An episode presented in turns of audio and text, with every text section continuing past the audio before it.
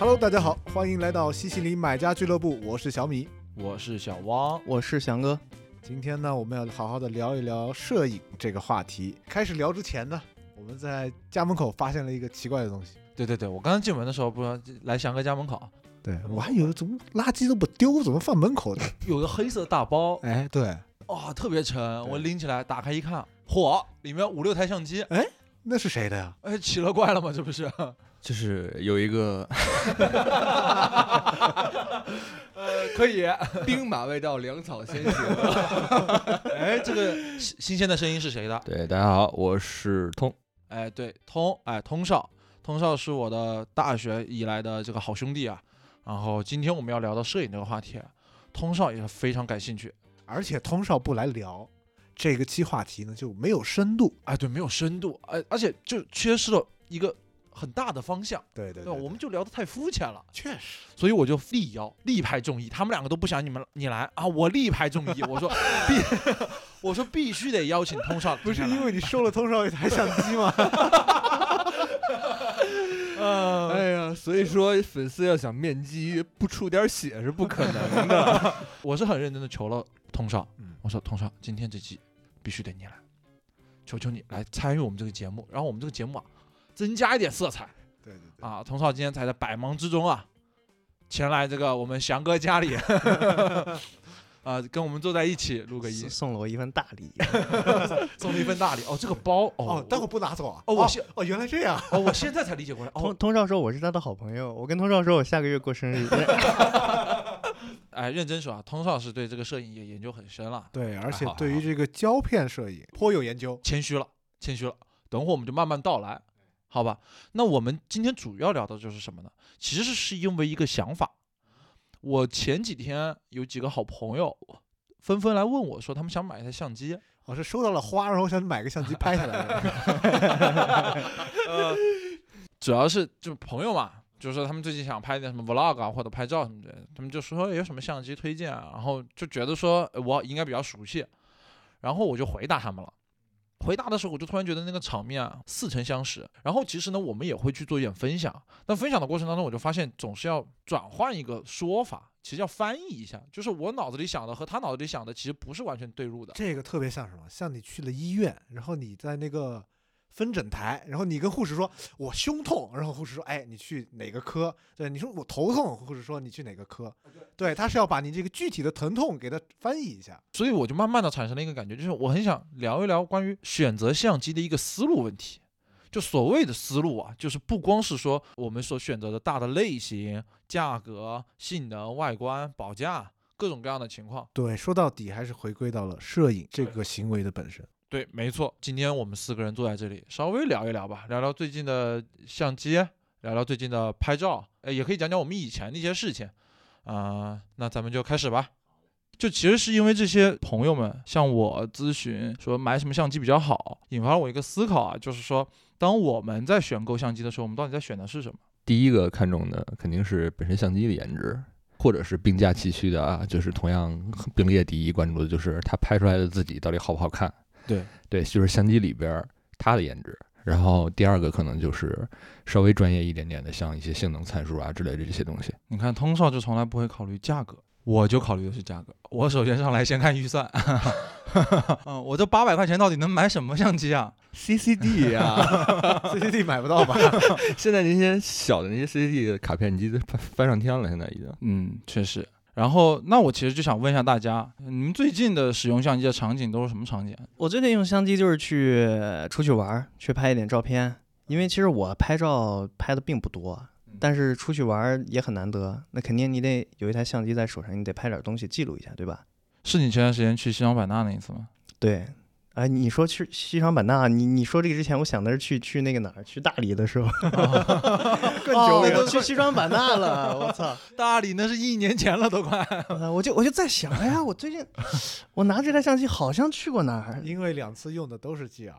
啊、但是我觉得你们上次去版纳的时候拍的照片，我觉得特别好看，我当时还很惊讶。版纳我们拍什么了？拍什么了？你们在雨林里面拍照片啊？哦，对对那我们都是手机拍的。别动了。真的，我们雨林里面没没有拿相机，我们 我拿了，他拿了呀。对对，他拿了。你你拿什么去拍的当时？我拿 A 7 R 三呃雨林里面为什么要拿那么大一台机器呢？大吗？我艾丽莎都没拿。嗯，可以。那小米呢？你最近用相机什么场景？最近也就是想跟我们一起去西双版纳嘛，就玩的时候。对我们我们互拍互免。呃，通少，呃，我最近一次应该也是去大理，哎，就是去云南必须得要用相机。是的，对 对对，云南就是中国的 La La Land。比较有意思的事儿是，去大理之前，其实我刚刚收到一台很就是心水了很久的相机，嗯、是一台幺三五的胶片相机，然后我就带着那台机机器去了大理，然后顺便就在这个过程中验一下机嘛，嗯嗯，然后回来正好看一下这个机器拍出来的照片怎么样，嗯，对所以也是以玩为主。呃，对，也是以玩为主，嗯，对大家都说玩的话，我最近用相机都是工作呀，你们怎么都是 都不用上班的嘛，都不用工作啊？我就挺好奇的，大家是怎么选择自己出行时候带的设备的？我我先说啊，我记得当时我跟翔哥去西双版纳的时候，翔哥是在出发前那一天收到了新发布的松下 S 五二代，嗯，对，然后呢他就把它带着去了，然后美其名曰呢在路上测试一下这个机器，对那测试了吗？测试了吗，翔哥？我测试了呀，那你 你不你不知道吗？嗯，那你呢？你当时选择带我就想带一台轻便的机器，然后呢，我也就只有一台机器，所以我就带了它。对，嗯，那通通少呃，我的话，其实如果出远门儿的话，考虑第一的还是便携性和轻便吧，嗯嗯这个为主。然后最好的话，呃，机器本身还能拿来当个道具什么的，就是颜值啊在线的啊啊，你看通哥就不会考虑价格问题。啊，又 Q 一遍。你说这个相机当道具怎么当啊？呃，就是指，比方说我我一般很少带一台机器出门儿，对，对我 就是两三台机器吧，这样一。包专门给一包。相机买一个座位，哦刚才那个包不会是你的吧？软座啊啊，那多新鲜啊！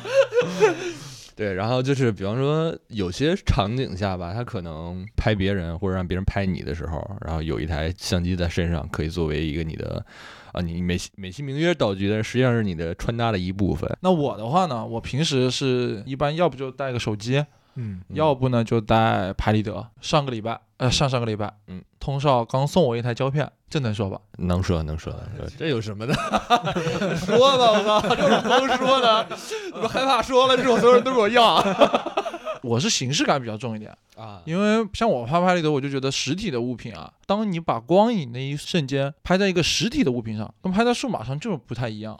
我选择相机，其实我会看要去干什么。嗯哼，比如说我要去旅游，对吧？嗯那我就要看一下我跟谁一块儿去嗯。哎，比如说跟你去，啊，我就会带一台手机贵贵一点的机器，对不对？因为我知道汪导喜欢拍照嘛，得给他多拍一点。哎，啊，但是如果这个一块儿出去玩的这个人里面有这个女生或者什么的嗯，我就会带一台隐蔽一点的相机。就什么是隐蔽呢？就是完全不会引起他们的注意。因为我不知道你们有没有那那样的感觉，就是你带一台相机出去吧，你如果带的设备太太专业，你有可能就是那个天天 被拉去拍照的，是吧？哎，翔哥，啊，这里这里这一两张，我其实很烦的。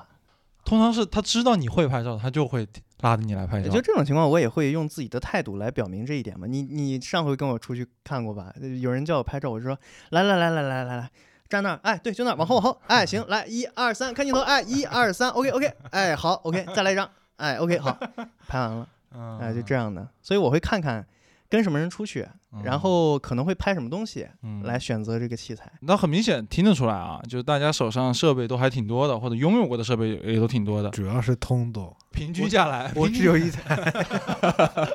OK，那我就要好好拷问一下其他几位，你们到底都有几台相机啊？我们先从翔哥来吧，翔哥，呃，翔哥，你现在手上有多少台相机啊？我只有一台相机，所有的相机里面啊，对我只有一台相机，你那个就现在只有现在手里边只有一台相机，，对，只有一台相机你的那个 GoPro 不算吗？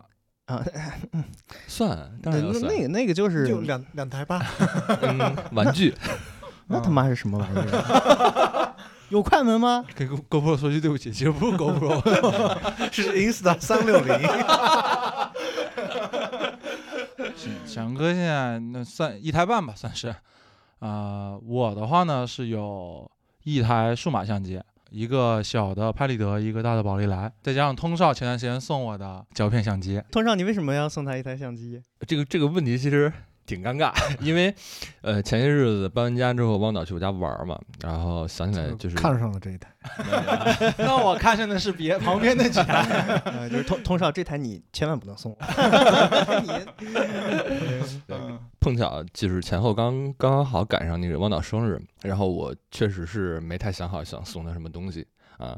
然后呢，我是一个很虔诚的一个康泰时的一个粉丝，对，然后实际上是 Contax G 一和 G 二两代机器嘛，然后都是比较现代的数码化的这种胶片相机。然后我本来是两台都想留的，啊，然后但是又觉得这两台相机相似度挺高的，然后区别很小，然后都在我的手里边吧，会觉得有一点点浪费使用场景，因为也差不太多嘛。然后但是出掉呢，又有一点舍不得，对，所以我就觉得不如借此机会，呃，出给汪导，没有，恰逢汪导的生日。对，还有一个很重要一点，是因为那台机器是非常非常新的一台机器，呃，甚至甚至是相说全的。然后我觉得就是送给朋友的话，也还也说得过去。啊，通少说的特别好啊，米哥，你什么时候过生日？哎我也马上了啊。哎，你你知道我什么时候过生日吗？不要告诉我，不要告诉我。我就在本周日，我的生日就是明天，今天这包相机就别带走了。嗯，怪不得带一包来。喜欢哪个？那不算通少送给我的这一台。嗯通少，你现在手里还有几台相机啊？呃，我现在手里边是两台数码相机，然后七台胶片相机，两个宝丽来。一共十一台，跟翔哥的自行车一样多确实，但是翔哥那是过手十一台，啊。对，通少是同时拥有十一台，怎么会买这么多相机？呃，有钱啊，你还问什么？嗯，我看通少的机器，它成色都很很好，嗯，看他对这个应该是呵护有加。是的，颇有研究。你都是在闲鱼上面买吗？是的，基本上都是闲鱼上面交易。那现在卖了多少钱了？我闲鱼上面其实卖的不是特别特别多，我大概闲鱼现在卖出的应该大概只有几万块吧，三四万块。买进了一百多万，买的是翔哥的。翔哥这个是啊对对冲了我。对，然后你如果喜就是喜欢胶片这个东西，因为它有一个问题是在于现在在产的胶片相机几乎已经没有了，除了闲鱼之外，就是这些二手交易平台之外，没有其他的渠道可以获取。通少，你刚才说就是你这个，比如说你把这个相机送给朋友或者什么，你说你会就是这个相机在你手里，你会有舍不得的这种感觉。那期待我的摄影作品吗？期待是肯定期待的。嗯，我哎，我我平常买相机就是，我不知道你们是不是，就是我基本都会买黑色相机。我看通少也是会买黑色的相机。是的，是的，是的。他送我那台就不是，原来不是。所以送给你了。没有，没有，没有，没有，没有，没有，没有。就是送给你那台机器，本来我是想把它改成黑色漆的，但是现在是一个香槟色。对，现在是一香槟色。呃，如果这个机器有黑色的话，我肯定会收黑色的。但是因为它在产那段时间，就是从生产到停止生产这期间，它没有出过其他颜色的版本，只有香槟色的。那台要是黑色的，你送不送了？呃 好问题，好问题，好问题。对，如果是黑色的话，我也会送。那你的 PS 五不是黑色的，你要不给我吧？呃，也行，也不不行，正好你送我那台 Xbox 是黑色的。王导，王导，我建议你拿台那台相机去改个漆，改成黑色的，你再反手。出给他。加一千卖给。没有，没有改漆的成本可不止一千，你这就不是加一千，千了。绝对不是一千。那好，那我们啊，大家现在手上可能持有的设备呢，呃，少的可能就一台，多的有十几台，像通少这样的。过往过程当中，其实大家陆续是拥有过不同的相机的。哦、我其实还蛮想回顾一下这件事情。从我们的时间上来说吧，我们刚才盘算过一下，呃，其实最早应该是通少，嗯嗯，嗯那是在我应该是在一一年、一二年左右，就是应该是大学入学之前。对，其实准确说那不是买的，是自己的亲戚送的吧，算是。嗯是个什么呢？呃，佳能的那个四五零 D，单反。对，四五零 D 算是入门单反吧，对吧？。对对对，很入门的了。四五零 D 其实那会儿算是一个还不错的 APS-C 画幅的机器。然后就到了我嘛，应该是一二年的那个冬天，我跟通少，当时我们在大学刚大一，应该都买了六零 D。对，佳能的六零 D，你们那会儿为什么都会买同一台相机？那个时候就流行，就那么流行几台。我就想问你为什么不买尼康？哦，当时确实是有这个区分度，尼康和佳能，但我觉得尼康不太行，尼康我觉得那个菜单它用起来太难受了。那然后我们几位中间下一个买相机的是我啊，是翔哥，我我是一五年的，我是一四年入学的嘛，我比你们小两届。嗯，我是一五年的一月份买的那个那个佳能的五 D 三，五 D 三，哇，翔哥一步到位，被人忽悠的。怎么忽悠的？就就是我当时有个好朋友嘛，他很早就买了相机，然后天天到寝室来叫我出去拍照。那个意思就是你没有一台趁手的兵器，你怎么跟我出去混？这相机用了三年吧，用到二零一八年。然后我们刚刚对了一下时间线，大概是在一六年、一七年那个时候，大家就开始有一个划分了。我和翔哥还有小米，我们就开始走向了无反单电条路。通少不一样，通少就走向了复辟 走进了颐和园。通少走向了胶片。对对对，你是因为什么开始喜欢上胶片这种拍照？呃，有几个原因吧。工作之前有一段实习经历，然后这个实习经历实际上是和摄影和图片后期有比较大的关系的。在一个图片社是吧？对对，然后在那儿就是这种高强度的现代化的拍摄啊，然后让我对这件事情可能有一点点失去耐心和兴趣了。然后对于层出不穷的各种各样的新的机型啊和各种各样的镜头，然后自己说实话啊，也确实有一点点缺乏耐心去仔细的研究了。一些机缘巧合吧，然后接触到了胶片这个东西。开头其实还挺有意思的，是因为我家的老人手里边有一台非常非常老的珠江相机，然后翻出来之后，突然对这个东西好像有了那么一点点感觉，就是从那时候开始吧，一直到现在。就在那个时候之后啊，我们开始分岔路了嘛。像我们几位，我小我和小米还有翔哥，我们就在数码的道路上狂奔狂飙。然后我是在一八年的夏天开始第一次正儿八经的长期使用了一台无反相机，当时呢是索尼的 A7M 三，嗯嗯，也是一个还蛮经典的一个机型了。那翔哥，你一八年夏天的时候换了什么设备？A7M 三，也是 A7M 对三。，因为当时是有这个一些拍视频的需求嘛，然后 A7M 三正好你主要可以用来拍视频，同时它又能兼顾你拍一些照片嘛。我用 A7M 三就是小米推荐的。对当时我要回国来拍毕业作品。对，全画幅新基准。对，然后又说对焦好，又有说还有点防抖，因为以前单反那种毫无防抖可言嘛，基本上算是。对，也是从那个时候才单反相机开始讲究它的视频能力。对，我觉得像 A7M 三这种机器，当时就是改变了你拍照的一个拍照习惯。对都不用取景器了。啊首先第一点就是取景器这个问题，取景器啊，说的就是那个咱们要眯上一只眼睛，然后用另外一只眼睛就是凑到相机前贴在相机上面看的那个东西，那个小孔、那个小窗就取景器。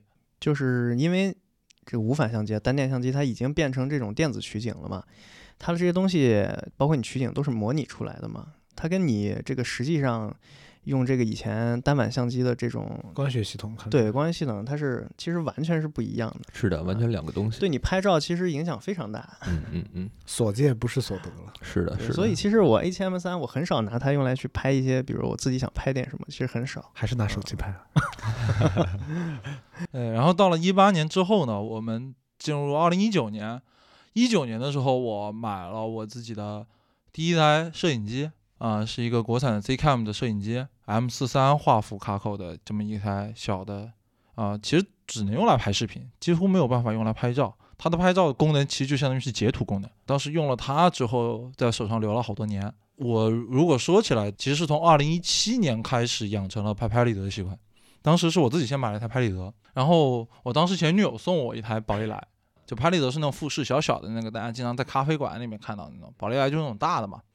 那我当时就是有了那两台相机之后呢，突然产生了对这个东西的爱好，就是真正纯粹叫做摄影的爱好。它不是为了赚钱啊，不是为了干活，它就是一个拍下来自己偶尔翻出来看一看有意思的东西。大概到了二零一九年之后，翔哥用了什么设备啊？我操！你这突然一问我，这就那就太多了。啊，你的 R 五什么时候买的？二零一八年，二零一八年买的 R 五。我这么说吧，就是从换掉单反开始，在无反相机的使用上面，我就从来没有找着一台我真正满意的机器，到现在也没有。如果有一台的话，那可能就是 EOS R 五，嗯，是二零二零年出的。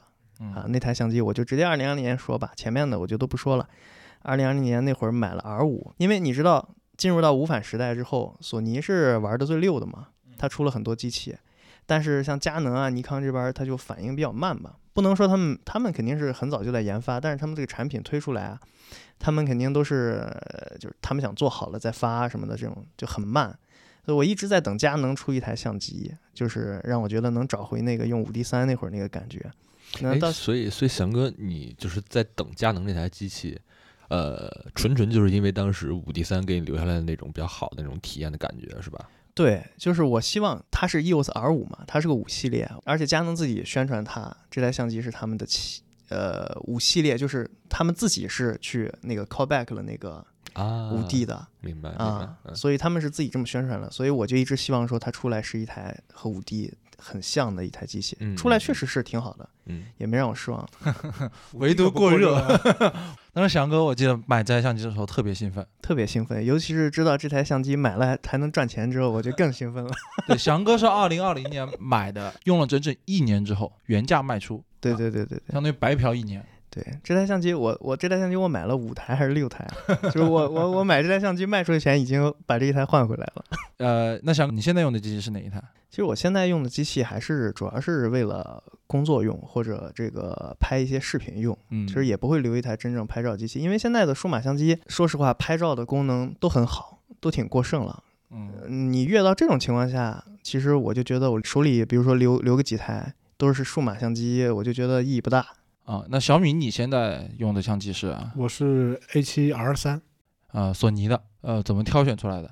我的工作其实也会拍视频嘛，但是我就想要呃把生活和工作能够切割开来，所以我就希望在买相机的时候买一台更侧重于照片的一台机器。总的来说啊，你买这个相机的时候，你会看到有一部分是主打视频功能，有一部分主打照片功能，有一部分主打全能。嗯，可能很多人会买全能的机型，但是我就希望我更纯粹一点，然后就买了一台像素比较高、比较适适合于拍照的机器。那通少你现在手上的十一台相机里面，哪哪一台用的比较多一点？其实都使用频次都挺高的，但是我我我从比较喜欢或者说满意的那个角度来聊吧。对，因为其实刚才翔哥跟小米讲的时候，我有很多特别认同的点啊、就比方说刚才翔哥讲到的关于取景器那个问题，呃，在我看来就是呃相机这个东西，它拿来拍照，我是完全没有办法接受它没有取景器的。对，这也是我对无反相机或者说单电相机不感兴趣的一个很重要的原因，这是一个很重要的原因。然后另外就是，呃，从机型的选择上面来看的话，我也很认可，就是小米刚才说的那点，因为我的工作实际上目前来看啊，我现在的一个工作和摄影这件事情的关联度很有限的，就几乎没有关系。对，几乎就是没有什么太大关系的啊、所以其实在我看来，摄影这个事儿已经变成了一个比较纯粹的一个爱好。然后，所以从功能上面来讲的话，我肯定希望这台相机是一个比较划分的比较清晰的，是用来专门摄影的一个器械。通少说的这个话让我很有感触，因为如果你现在的工作还跟摄影有关系，你就买不起那十几台相机。知道的。哎哎 也也也有可能，也有可能，确实是这样。对，然后另外就是刚刚翔哥说的那个，就关于这个机器现在很多数码相机性能过剩这个问题，这个我确实是挺感同身受的。对，呃，包括现在。嗯，目前这两年出现的这种复古的浪潮，或者说 CCD 就是又复活的这种浪潮来看的话，在很多领域啊，大家其实追求的绝对都不是说，哎，更清晰，或者说像素更高等等之类的这些东西了啊，大家可能都会有比较细分的一些需求。那正好说到这里嘛，我其实就正好我下一个想展开我们需要聊一聊的问题。那我们平时使用这些相机的场景，嗯，都会是什么样的？我呢就是一个这个视频行业的工作者，所以我用相机，我用设备呢，呃，一方面是要工作，另一方面呢就是。呃，偶尔自己拍的完的时候呢，我也希望这个东西能够呈现一个比较好的画质，所以呃，拍照、视频对我来说都需要。呃，我最想要的，不是说在相机里面的性能，就是防抖。那我自己对于对焦这件事情来说就不是很在乎，这个其实就是我选择我现在手上这台啊、松下的 S 五的原因。所以我还想知道一下，其大家都是怎么样的去根据自己的生活场景或者工作场景去选择自己的相机的呢？其实我选择相机很简单，就是最好的。呃不，就是我希望相机就是有尽可能全的焦距、焦段。啊，就是说镜头上，对嗯我希望它有尽可能全的焦段，最好所以是就是索尼嘛。所以翔哥，你在选择机器的时候，就是你的优先级镜头优先级会高于本身机身的优先级，对吧？对我希啊我希望首先机器尽可能的小巧嗯，便携，在此基础上，我希望它有非常非常强的焦段，嗯，然后在此基础上，我希望它还有不错的画质。嗯，你可以理解为它要它要有不错我可以理解的高感。我可以理解成 GR，对，GR 其实我非常喜欢，就是它有几个优点。就第一，那就是想拍就拍，随时哪里都可以拍，小巧，想怎么拍怎么拍，对不对？而且是单手相机，你真的很方便。对，第二画质很好，对不对？它的画质应该是我用过很多 APS-C 的相机，它作为一台这么小巧的机器，画质真的非常好。啊，第三就是色彩，色彩特别棒。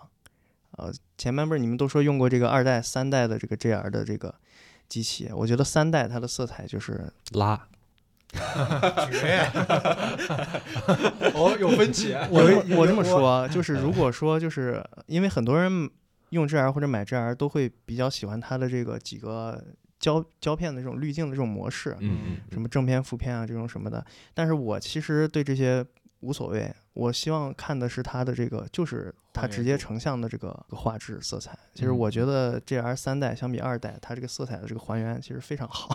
啊，但是我我我也完全理解为什么有的人觉得三代的这个出来的这个成片的这个感觉，这个就是所谓氛围感，嗯，并没有二代那么好。我完全理解这个事儿，但是这个就是个人有个人的喜好，我就是觉得三代它很准。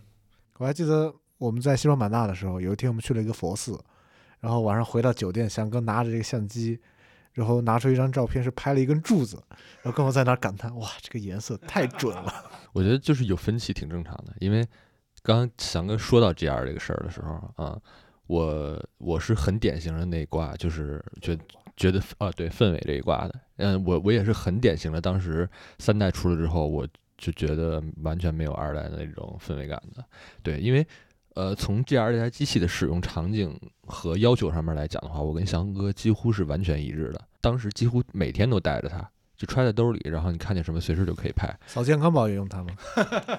就是和翔哥最大的区别可能是在于，我是属于看滤镜那一挂的，所以就是二代 GR 的用户表示三代的那个颜色完全不能接受是啥意思？它的三代用的滤镜跟二代用的是不一样的。啊，不是，就名称是是一样的，但是成像的效果其实对对对不太一样。对它的那个哦呈现出来的色彩啊是不一样的，但是虽然都是一个名称啊，然后呢就只能让他们的那个色彩调教部门出来挨打了。对，近期 GR 的价格上涨，我觉得跟那个绝对有关系。因为它官方涨价了一波，啊，对对对，官方涨价也确实它原价多少？G 幺三。原价是五九九九，调价以后是六四九九。哇，呃，小米，你刚才说过，呃，你就想把工作和生活分得开一点，所以专门找了一台拍照更好的相机。你通常什么场景里面会去使用你现在这台相机啊？更多的情况下应该是朋友，比如说过生日啊，然后我会把相机带着去，送给他记录。倒也不是，就是会记录一下，就是生日里的一些瞬间，朋友们之间的一些东西，然后送给他。对，把照片送给他。然后还会有，比如天气好的时候，可能会去公园啊，或者去北京有很多的有意思的地方嘛，比如说一些寺庙啊、一些建筑啊什么的，主要还是记录生活为主。嗯，我记得他当时我印象很深的是，他拿了一台胶片机回家去拍了一场这个当地的这种葬礼，哎葬礼。葬礼。对对对。现在我每年回家都会给家里人拍全家福，然后给爸妈，然后给侄女儿什么的，都会拍很多照片。那通哥，你也是记录生活拍别人的女儿，不是？啊？对我，我可能还是对纪实和人文类的一些东西有一点点偏好吧。然后我现在不夸张的说，我平平均每天都带着相机，每天都带。通少是经常隔一两周嗯来我们家住一住，嗯，就过一晚上那个。每次来就带台相机过来，是的，有时候呢他也不拍，房费那是。因为来了之后发现也是乏善可陈。来了就打游戏，你说有什么好拍的呢？是啊，哎呀，嗯，所以对，所以每次就一台相机放我们家餐桌上，然后放第二天早上拿走。我看你是不是平时还会有那种，呃，跟一些副哥们一起拿的十几台胶片相机出去扫街的场景？啊、是是是，听我口令，官圈一百，快门快快门一百，官圈四点五。射，没有没有，就是，呃，胶片这个事儿，可能现在来看的话，还是虽然虽然这几年有复兴的这种趋势，但是可能还是相对小众一点点的一个圈子吧。然后我这个人其实现阶段多少有一点点社恐，但是呃，你会比较珍惜那些和你在一些奇奇怪怪的兴趣爱好上面有一些相同特点的人，所以也是通过一些途径吧，嗯，然后认识到了一些朋友，然后也都是大家都普通人，对，然后只是说就是和咱们一样，同样有摄影这个爱好，然后只不过他们碰巧是一帮也喜欢拍胶片的人，那我就想很具体的来问了啊，翔哥，你现在这台 S 五其实用了也算蛮久的，呃，相相对比其他一些 shut up，呃用的也算是比较久了，呃，你为什么会选这台相机？以及就是你为什么还会继续持有这么久？然后你会继续再用下去吗？我先解释一下，就是这台相机买来其实完全不是用来拍照的，它只是带有了拍照功能，嗯满足我在偶尔的一些情况下需要在家里面或者在外面偶尔需要拍一下的时候，它能有个东西用。嗯但是我自己如果出去拍照的话，我一定还会再去买一台相机，或者说去租一台相机，专门去拍的。就不要说后面租不租的事情了，这个屁话谁 没有人会信的。啊不，我现在我现在会租相机的。你现在买相机就是是怎样的一个考量标准吗？我这么给你举例子吧，就是徕卡很贵，对吧？但是徕卡对焦很烂，你就不考虑？不考虑。那比如说，假设一台机器防抖很烂呢？防抖其实我倒是不是很无所谓，因为拍照来说，你防抖其实有的时候不是没有那么重要。那它比如说它很重，很重呢，我是不太不太行的。我就这么说吧，我以前爱用五 D，嗯，但我现在也不爱用五 D，因为太重。因为它太重。因为前一阵儿我还有个什么事儿，因为就就就干嘛来着？然后问我一个朋友，他他现在还留着那台五 D 呢，然后我就找他借过来，借过来我用了一下，我操，我背都不想背出去。我拿来之后我都没用，我在家放了两天，给它原 原闪回去了。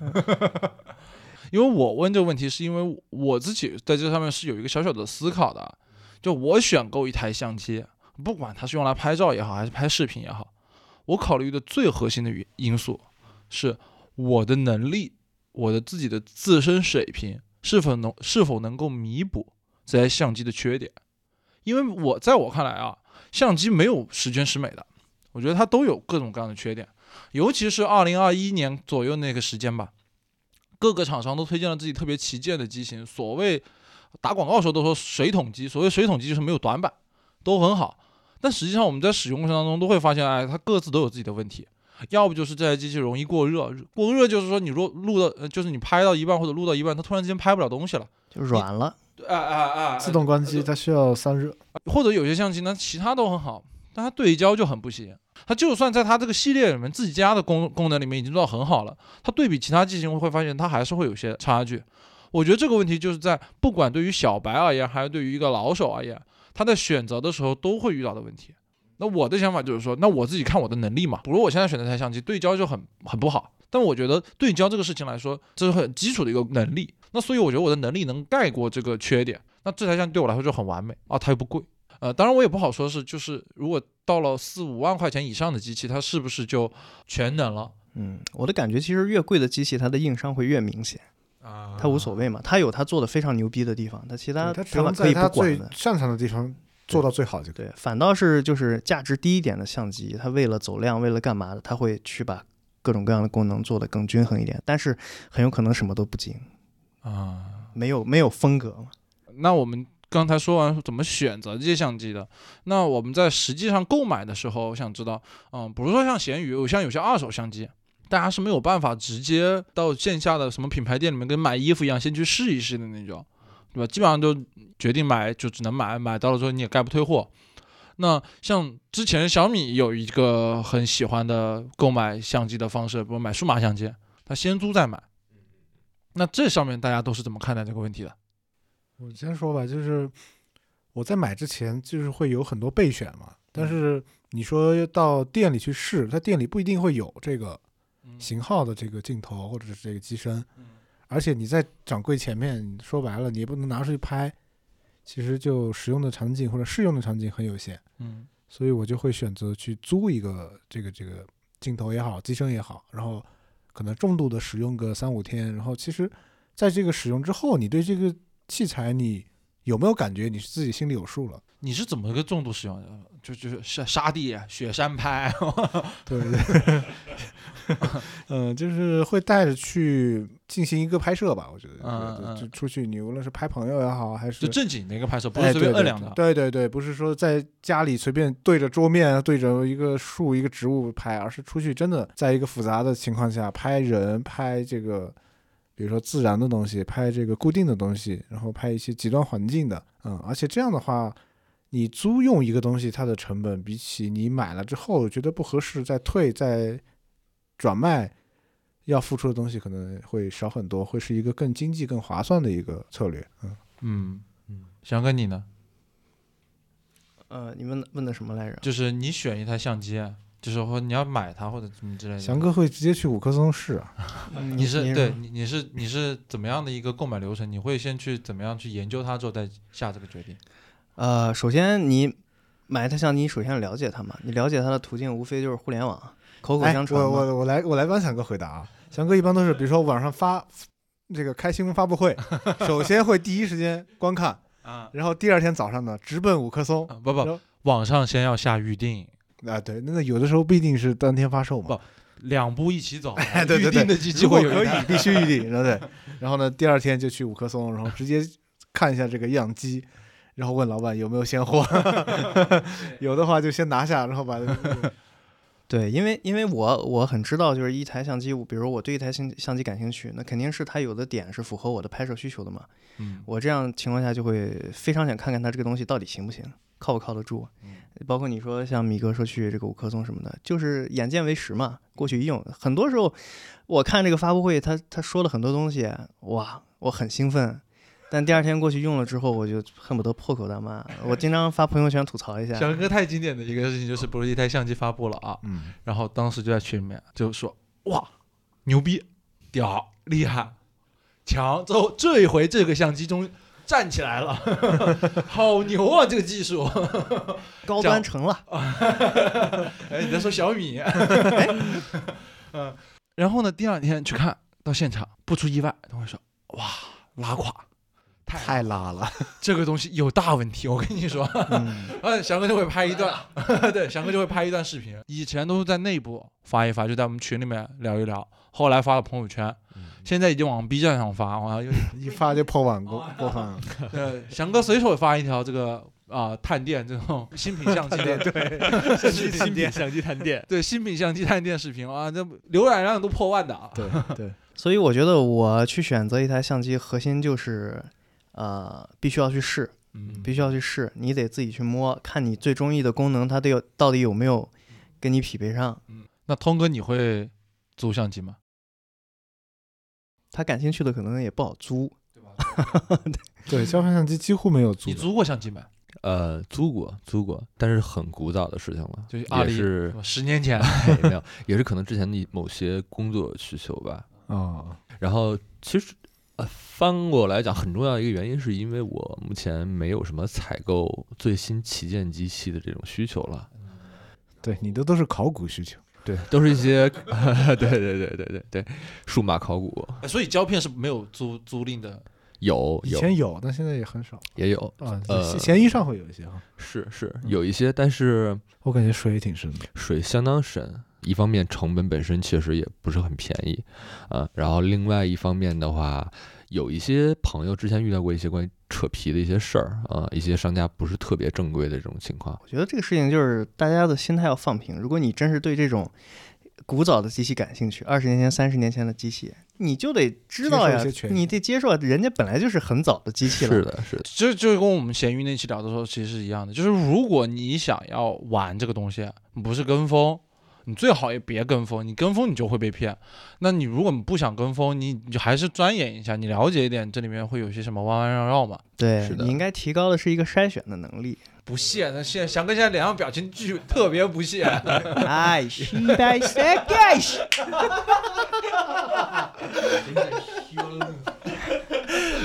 翔哥说的这个确实是，就是你在挑选这个机器的时候是很重要的。怎么回事？对，翔哥刚刚说的这个，就是挑选相机的时候拉低自己预期，这事儿很重要。对，尤其是一些呃比较久远的一些数码产品，这是一方面。然后另外，我觉得可以跟大家说一下稍微提一点的是，就是如果你真的有这方面的兴趣爱好的话，那我建议一方面是找靠谱的渠道，另外一方面认识靠谱的师傅很重要。嗯，我可以分享一个呃，就是不久之前的一个例子，然后认识新认识的一些广州那边的一些胶片这个圈子里边的一些朋友和师傅。嗯，叶问，我上的。数码圈叶问，演技流程先一顿暴锤。我要打十个。对这个这些这些呃，我跟你讲一个很就是很值得分享的事儿，就是我上一次在进行一个价格稍微高一点点的、年代久远一点点的你直接说哪台机器吧。啊，对，就是就是这台黑色的 GR 二，市面上在流通的，呃，其实闲鱼上面应该不超过五个吧，嗯，对，不超过五套这个机器，所以本身它一方面价值比较高，再一个它产量很少，所以这个机器入手的时候我是相当相当的小心的。然后正正好呢，前些日子，呃，也是通过朋友认识的广州那边的一个算是自己开工作室的师傅，然后他有一个很有意思的服务，是他可以帮你验机，就是你可以把那个闲鱼的收货那个地址直接写到那个师傅的那个收货地址那里去，嗯，然后机器到了他那儿之后，因为他和当地的就是顺丰的快递员们已经很熟络了。哦，对，因为我听第一期节目的时候，其实说到这个事儿，我就很有感触，啊，我也是听越听越不对。就是还在显示是在派送中，嗯，对，然后但是那个机器实际上已经到了那个师傅的手里了。魔高一尺，道高一丈。同时，同时，就是因为我们是出于一个比较呃合法且合规且安全的这样一个一个一个心态，然后我也跟那个卖家讲了，我要到先师傅那边先去验一下机器，然后他也表示完全能接受。然后这个机器到了那个师傅的手里面，他会以一个非常非常专业的角度，从各个对全程拍摄，然后就像翔哥发货似的那种，你知道吧？全程拍摄，对，然后他会给你就是检测机器的各种各样的情况和性能，对，然后他确认完毕之后会告诉你有几个问题。非常的负责任，然后告诉我说可能存在这这样几个问题，然后问你能不能接受。如果你不能接受的话，我就把这个机器全部都按照原原样去就是打包好，然后直接拒签。嗯，对，然后如果你能接受的话，那我直接给你现场就直接发快递，再给你发到你你现在指定的地址去。嗯，对，对然后我是觉得就是如果说大家有这类的需求。呃，比较对一些相对古早一些的数码产品感兴趣的话，那你认识一些相对比较靠谱的师傅，不管是维修师傅也好，啊、做配件的师傅也好，啊、演技师傅也好，对，当然大多数的时候，这些人可能都是集这些这些技能和职能为一身的啊，这种工作室，对，嗯、结交一些这些朋友，或者说联系一些这种相对专业一点的工作室，会稍微好一些，会保险一些。对啊，你普通人你把镜头拆开了，你就装不回去了呀。是啊，怎么拆？怎么拆都拆？拆不开都拆不开好吧怎么拆也？只能把它砸开。所以我觉得有一个相对来说比较信任的这样一个师傅会稍微靠谱一些，会让这个整整个这个流程和体验会直接拉升一个档次。确实，因为这个东西价值都是比较大的嘛。是的，那我们说了这么多这个技术性的问题啊，说回到最后，是不是相机买来还是要拍照的。对还是服务于我们摄影这件事情的嘛？那就是你们平常都是怎么拍照的呢？你们的拍照习惯是什么？你说的这个习惯到底具体指的是什么呢？首先，你们平常都会拍些什么？去哪里拍？比如说，你买了一台新的相机，嗯你特别喜欢，啊你肯定要拿它出去拍拍照吧？啊，我就在阳台上拍日落呀。年纪轻轻的怎么成法师了？哎呦，跟着翔哥在二零二二零年、二一年夏天，在他家那段时间，我只会拍日落，就会拍云，别的什么都不会拍。其实我拍照啊，不过你就说我现在自己纯作为爱好来说，不管胶片还是拍立得，还是说跟朋友出去玩，能拍给自己，也能拍给别人。啊，其实我是这样的，拍立得，哪怕便宜的相纸，它可能五块钱一张，啊，那种小的拍立得，大的宝丽来相纸，它其实平均算下来十五块钱一张，这个价值虽然很高，但我拍照的愉悦感其实是来自于我能把那个画面、那个时刻记录在一个实体的相纸上嘛。刚才也说了，我愿意把这个相纸分享出去的。我的拍立得可能现在有留存下来，大概有两三百、三百多张，我至少有一半以上已经是送出去了的。就是我可能有一些照片，我觉得场景特别好，有一个人在在站在那个街角，我想拍他，我会跟他说我拍一张，但我想要拍两张，我送他一张，我留一张，基本上都是这样。包括像我上次去颐和园，我在一个夕阳的一个角上，我觉得那个像场景特别好看，我我就想拍照，结果有一对情侣一直站在在那个地方等着，他们两个在拍，我后来等不及了，我就给他们两个拍了一张。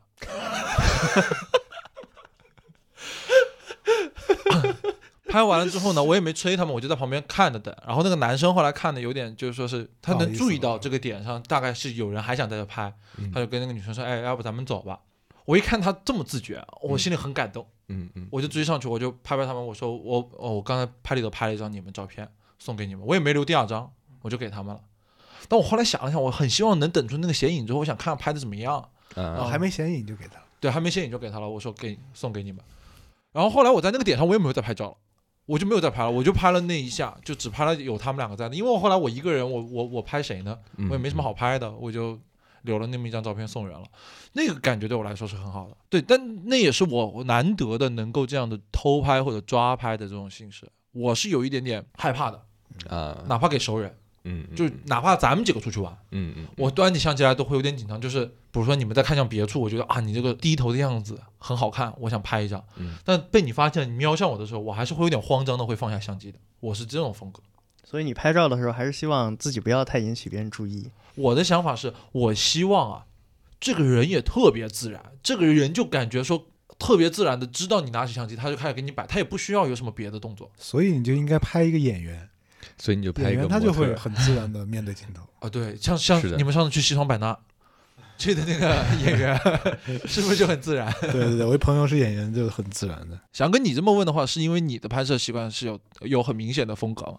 我轩哥拍照都置景，提前三天置景，演员要彩排。我觉得我拍照，这这这，我觉得用一个词比较比较贴切，就是比较猥琐，确实比较猥琐。因为我自己看过，我出去那个骑车出去拍照的时候，那我那玩意儿都录下来了。我自己在家我看过，我出去给人拍照干嘛？我举个例子，我去那个北京那胡同里里边老逛嘛，嗯嗯那胡同不是住很多人嘛，扒有那个哎有那个社区活动中心，你知道吧？就下午四五点钟，他们小孩不是放学都特别早，嗯在那边就在那玩单双杠什么的，老人也在那儿下棋嘛。然后那么中年人也在那儿，因为接了孩子过来放学，没事就在那儿待着围观，等着吃饭啥的，就都在进行各自的活动，你知道吗？在那个场景里面，我就骑个自行车，戴个头盔，我就进去。那个空间又比较逼怂，就很奇怪，我就在那儿就笑。我在看看他们下下象棋，看那小孩在那儿打乒乓球、吊双杠。然后我拍照之前，我习惯先看一下，嗯。看一下这个有没有什么可拍的。嗯。看着看着，然后人家也就看我，尤其那个小孩儿，你知道吧，嗯。在那玩的吊双杠，本来他们玩的挺好的，结果就好像一一堆围在那儿，就好像在那儿讨论我这人是干嘛的，也会注意我这边。嗯，我这时候就会有点，我也不知道我什么心情，我可能会有点兴奋，我有点兴奋啊。然后我这会就，真的猥琐。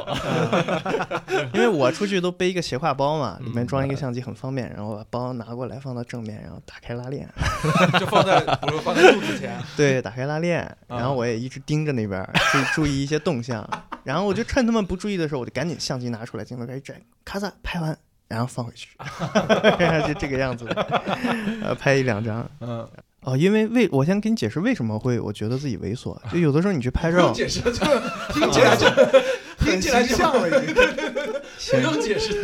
行行行，就有时候你出去拍照的时候，你比如说你在一个很安静的环境，比如说晚上，嗯你出去拍人，嗯你骑自行车在那儿闲逛，嗯你突然发现对面马路上面有两个人在那儿喝酒，嗯一两点钟了，在那儿喝酒不回家，嗯你这时候心里就想，我操，这个场景挺好的，得拍一张。嗯，但是那个你过去之后，那那个那个地方就加上你就一共三个人，你势必会被他他他们发现，嗯嗯那怎么办？我就是骑车了嘛，啊，啊，我就把相机拿出来，又悄悄拿走闪光。灯装好，把该调的参数调好，预设好啊，过去，然后骑车慢慢悠悠骑过去，骑到跟前开始加速，然后这会儿一个手把相机拿出来，走到那个位置的时候，咔嚓一闪，然后赶紧他妈的往前骑车往前跑，然后就跑了。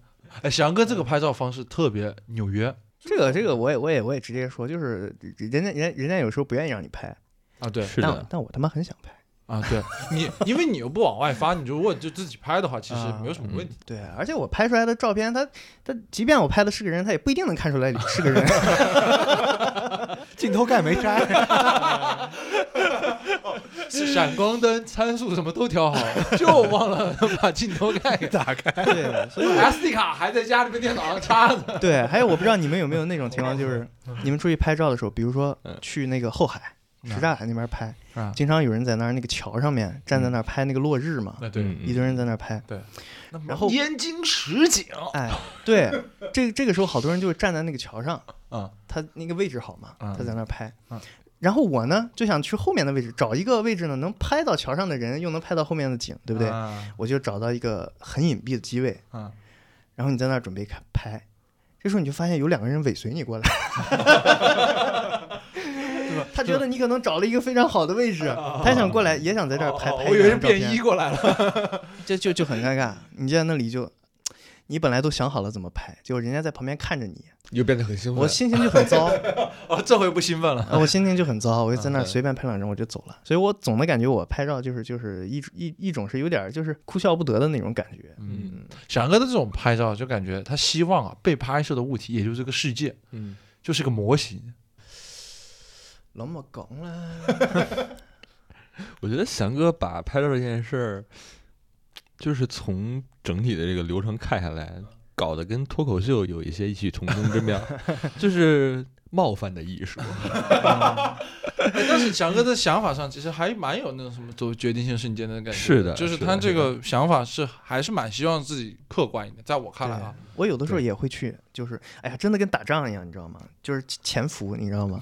就像刚才说前面那个去那个拍那个下棋那个那些吊双杠那小孩儿一样的，嗯你要先花一点时间先融入到里面 啊，你通过眼神交流啊，通过表情控制啊，啊你要和这个他们让他们这个对你放下一些戒备心理啊，啊，就很多时候都是这样的。你得在那儿，你得拍一张照片，你得先等嗯等十几二十分钟在那儿，让大家都觉得你你已经在这个环境里你已经不显眼了之后，你这时候就可以放放松的在那儿拍照。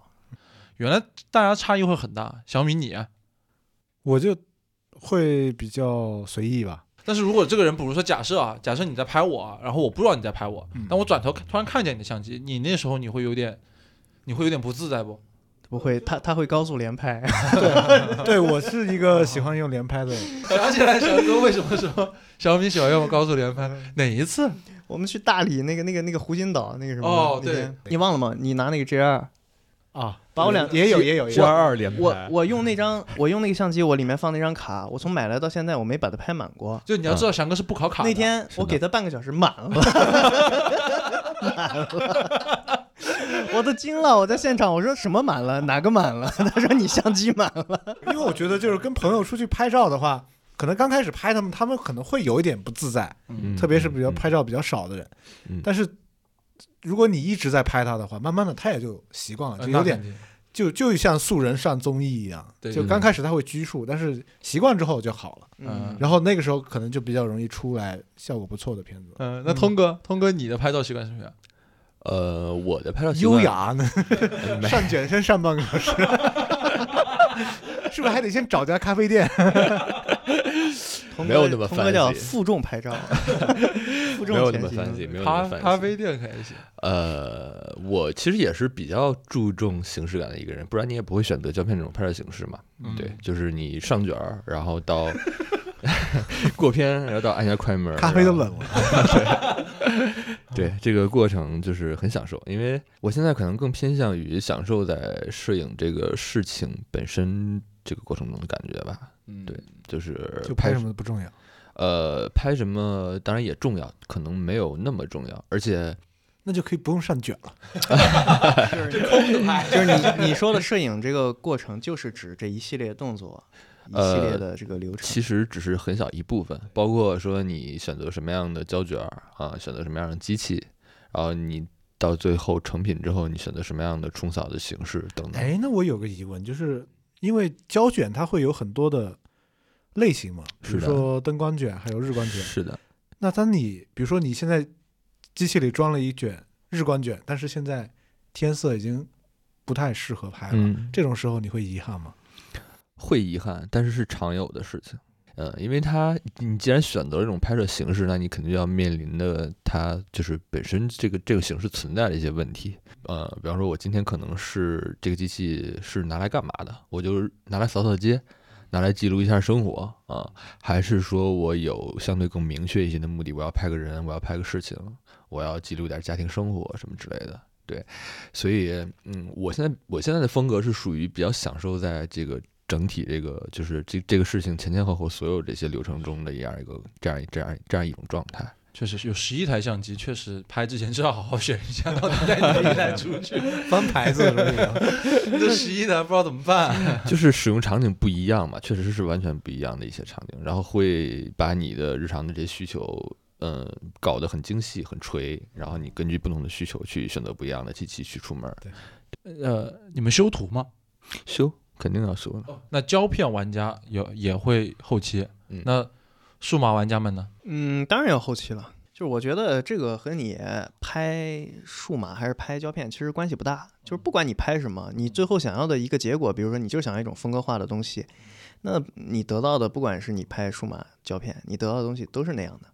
呃，但如果你最后追求的是我就要准确的还原现场的这种情况啊，比如光照啊、光比呀、颜色啊什么的，那不管你拍胶片还是拍这个数码，你都会努力去把它去去去还原成这个意思，呃，还原还原成那个样子。所以就取决于你的目的是什么，而不在于说你用什么东西去拍。我提出这个点的原因是因为我以前被批评过，就是关于修图和不修图这件事情啊。谁批评你啊？我前女友，啊，哪个前女友？所以才前女友。哎哎，就是我的前女友有一次很认真跟我说过一句话，她说：“小汪呀，你知不知道你特别不会拍女生 我操！我要听到这话，我真的，嗯，啊？”那一次我真的，那一次我很伤心啊。那次听到这个话我很伤心，因为我觉得我可能确我曾经也实被这样的话伤心过。你也被伤心过，对，就是呃，我我我可以承认说，我拍别人可能拍的不是特别好，比如说我觉得我就不是个很好的人像摄影师，就尤其是哪怕是大学最喜欢拍照的时候，但是呢，我觉得我拍他拍的很好，至少。呃倒不是因为说这个东西分手啊还是怎么样，只是说这件事情在我心里留过很多年，直到前段时间我们再聊起来这件事情的时候，其实他记得他说过这个话，我也记得他说过这句话。我们在复盘几件事情的时候，我的这个前女友跟我说，说的是他说的并不只是说是你会不会摁下那个快门，你会不会选构图。他说这个东西我不会去质疑你啊，你肯定都会按照你的审美以及拍的确实挺好的。他说当时，嗯，我或者说是我觉得某种程度上代表了一一些人，就总会觉得说我当时这么拍，选了这样的一个构图，啊、选了这样的一个位置，在你的视角里面说，你把这个人物主体放在画面的右下角，特别小小的，你觉得整个画面的意境特别好看。但对于可能对他而言，他可能更看重的是照片里的他够不好看。嗯嗯，怎么跟甲方一样？嗯，那何尝不是呢？那所以在那一次，我就意识到，包括像其他的方面的修图啊，比如说呃美白啊、美肤、磨皮啊、眼睛放大什么之类的。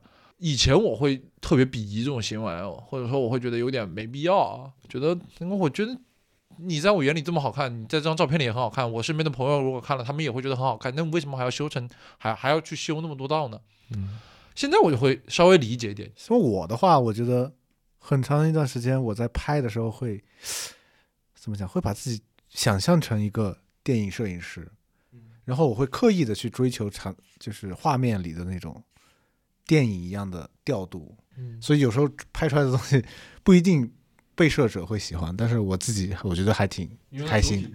你你既然觉得不好看，我下次再也不给你拍，我就这样。太太傲娇了。那通哥，其实如果说心情的话，我觉得我目前摄影的心情可以归结成一个比较平和的一个心态。不平和怎么办呢？天黑了，是啊，对啊，天黑了，我又没带灯，机器里边卷 ISO 一百的。嗯，就当今天出来郊游好了。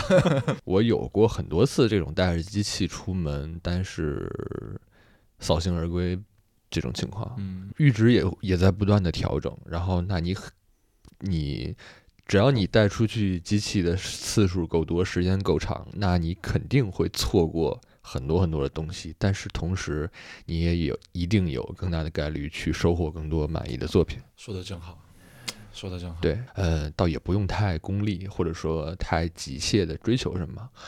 毕竟现在在胶片这么贵，确实，过两年再拍。每一次快门都要深思熟虑。确实确实啊，对，说起这个很有很有趣儿啊，就是上学的时候咱们那个不是有有有那个校庆的那个呃采访吗啊，然后我当时去采访那个咱们的一个老校友叫关天一老先生，是那个新华社的一个体育摄影记者。当天我带着我那台六零 D 去狂抓拍，然后老先生听着那个快门咔咔咔咔的那个声音简直就马上那个眼泪就已经就是噙在那个眼睛里边了。说你们现在的这些小孩儿，把镜头盖儿拿下来呀！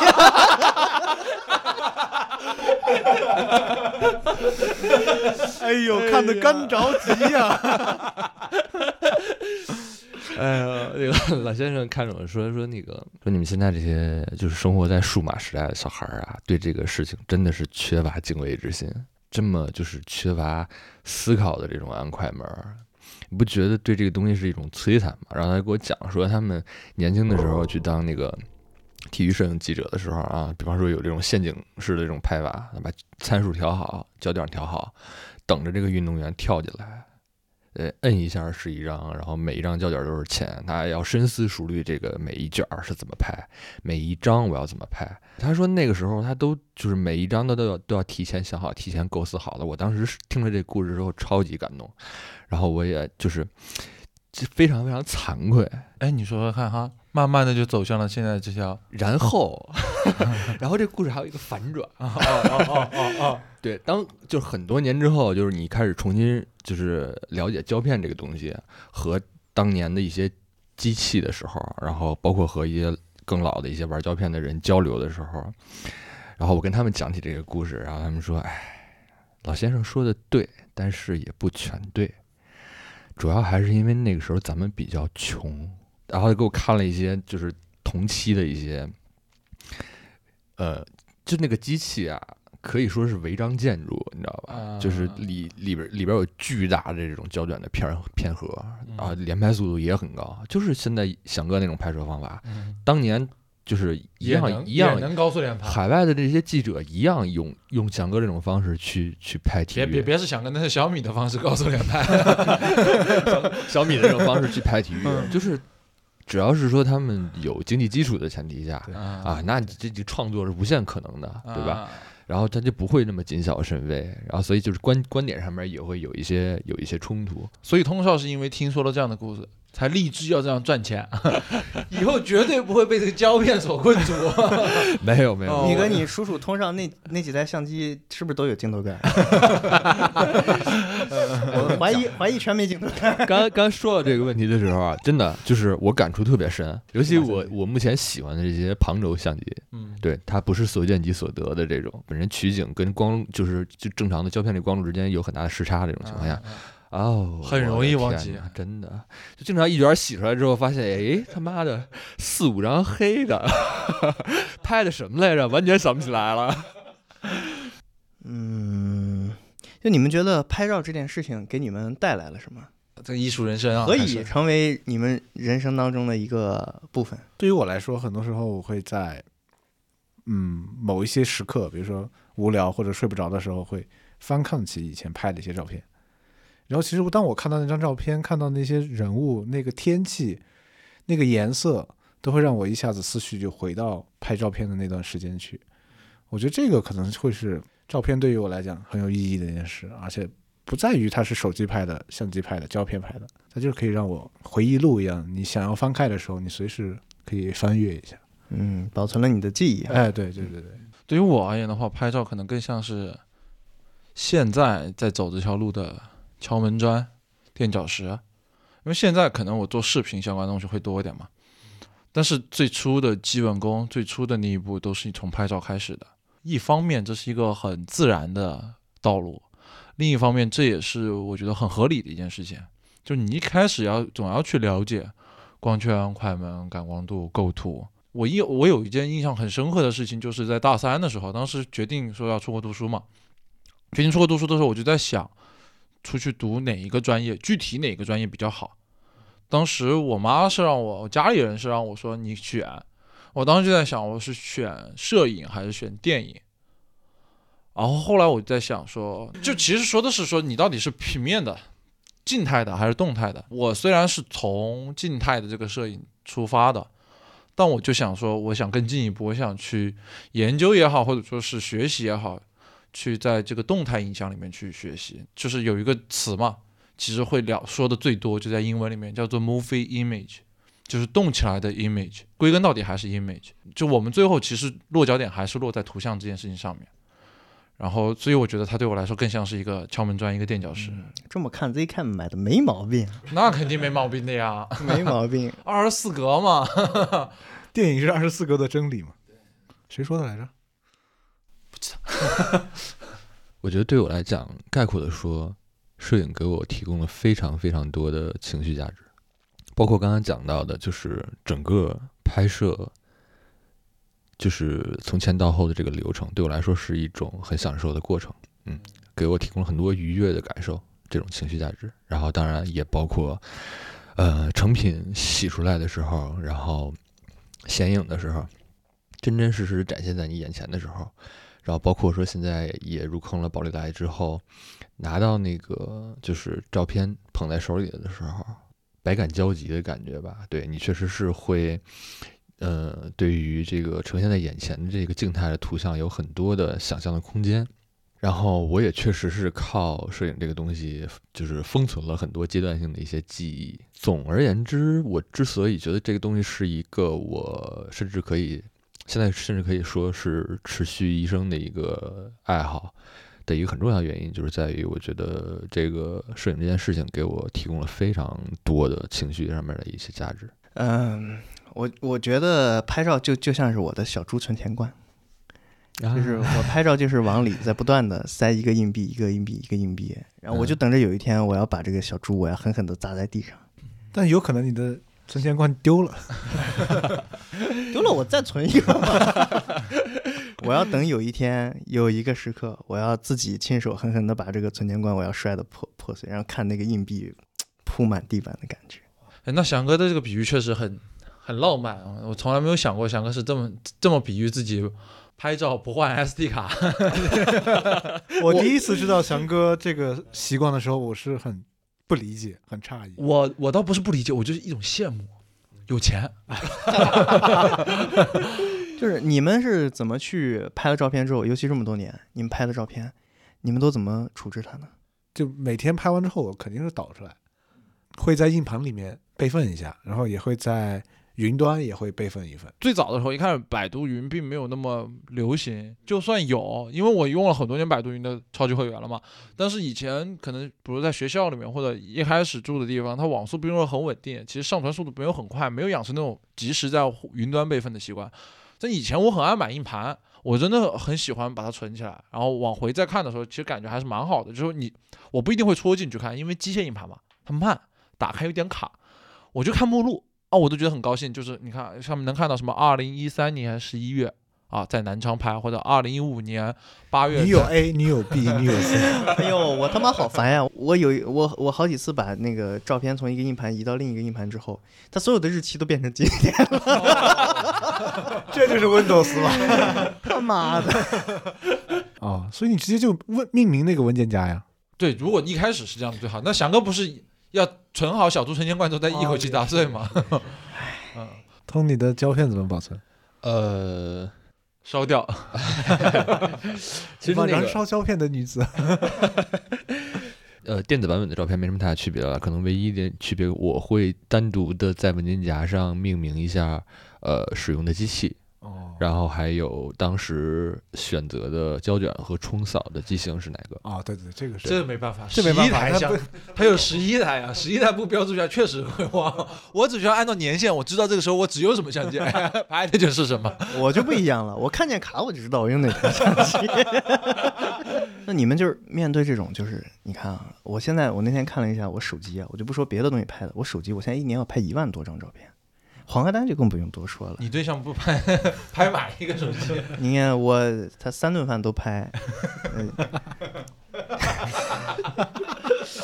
就这样。山哥，等一下，就是你你们现在会不会对这个东西有一种就是担心，有一种恐惧，就觉得我靠这么多照片，我这拍这么多年以后会怎么样？就是这么多照片，我我看先不说看不看得过来，就是万一这个丢了或者怎么着那种，就这就怎就不知道怎么处理，有点无可奈何的感觉。所以要尽早考出来。你越往后拖，你越不想考。如果我们只手机上随便拍拍，也就算了。但是如果我们有很多很认真、很用心、投入过时间和精力去拍的照片，以及说是那个东西可能承载过我们一段记忆的照片，我觉得尽早的把它保存好，不管它是实体的还是数码的，保存起来，我们以后都不会后悔吧？那万一哪天你电脑坏了或怎么样，再也找不到他，你应该会很难过。我现在拍照的时候都会有一种我操少拍，我得少拍。我一我一想到以后你去找照片，你就今天拍了张很好的照片，你忘了收藏它，忘了把它就是单拎出来之后，嗯嗯嗯，我操，你去找它的时候，太痛苦了，无从下手。我就老是拍完身份证之后 就忘了那什么它，然后每次需要用的时候，我又拍了一百多张照片，我觉得现在当代人手机里面最多的是截图呀。啊，对对对确实。我截图这每次要删半天的，而且你一一不小心一个月之后你再看，哇操，怎么又多了这么多截图？我我实际上之前也有这种感觉，就是呃尤其是拍摄的雷雷同的相片过多的时候，对，然后会有一种你就想说拍女朋友实在拍太多，颇有几分就现在这种信息爆炸的这种这种感觉。这个问题你就应该让翔哥来跟你好好解惑一下。嗯，怎么翔哥光拍云就拍过两万多张照片，哎，这个东西我是有计划的，你知道吗？你你说说我听听，到底是怎么个计划？就是在当时，我一直是有一个以后要做自媒体嘛，啊毫无疑问的，那我就要留素材啊。当时的以后就是现在啊。我当时就，我当时的计划就是，昨天的你可曾想过？哎，我当时的计划就是，我的每一期视频的开头、结尾，嗯，我都要有云，我要展示啊每一天我的这种那个什么，我要有足够多的素材用。翔哥这个是不是可以理解成自己的这个素材库的一个建立？啊，对，就是自然自然而然的。我一方面喜欢拍云，你拍着拍着就觉就就就回到汪导那个问题，我他妈老拍云干嘛呀？然后我就要找找一个那个什么，你知道吧？啊，我都是在留素材。接下来我的课题就是我要开始探索北京这个，叫什么？刚才叫什么生我养我的，对，叫什么栽培你的城市啊？叫我第二故乡。对确实是第二故乡。嗯我要在这里要要要把我的这个根脉好好的往里扎一扎。落个户。不是不是，我的意思是要多了解这个城市。啊，嗯，OK，可以好。那我就期待各位老师们在接下来的这段岁月里面的摄影作品，好吧？希望尽早能在朋友圈、微博啊，啊，是吧？个人个个人摄影展上面看到，九幺，好吗？那我们今天聊了这么多，感谢大家分享那么多内容，也不知道到时候会被我删掉多少啊。嗯，反正现在录了这么三个小时，太狠了，太狠了，这啊，那感谢今天通少莅临我司啊，莅临我们西西，我我家就成你司了已经。对不起，对不起，对不起，呃呃呃，感谢通少莅临我们西西里板牙俱乐部，好吧？希望以后我们常来做客哎龙月常来做客。肯定的，肯定的。只要说时间允许，然后你们也各位赏脸的话，我们之后吧之后哎，你这相机都留下了，那那多不好意思啊！可以可以可以。OK，行，那就我们就先这样了好嘞，啊，下期再见，再见，拜拜拜拜。when you walked away.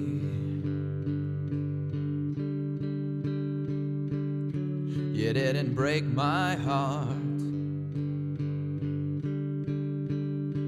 No, it was a pretty good start.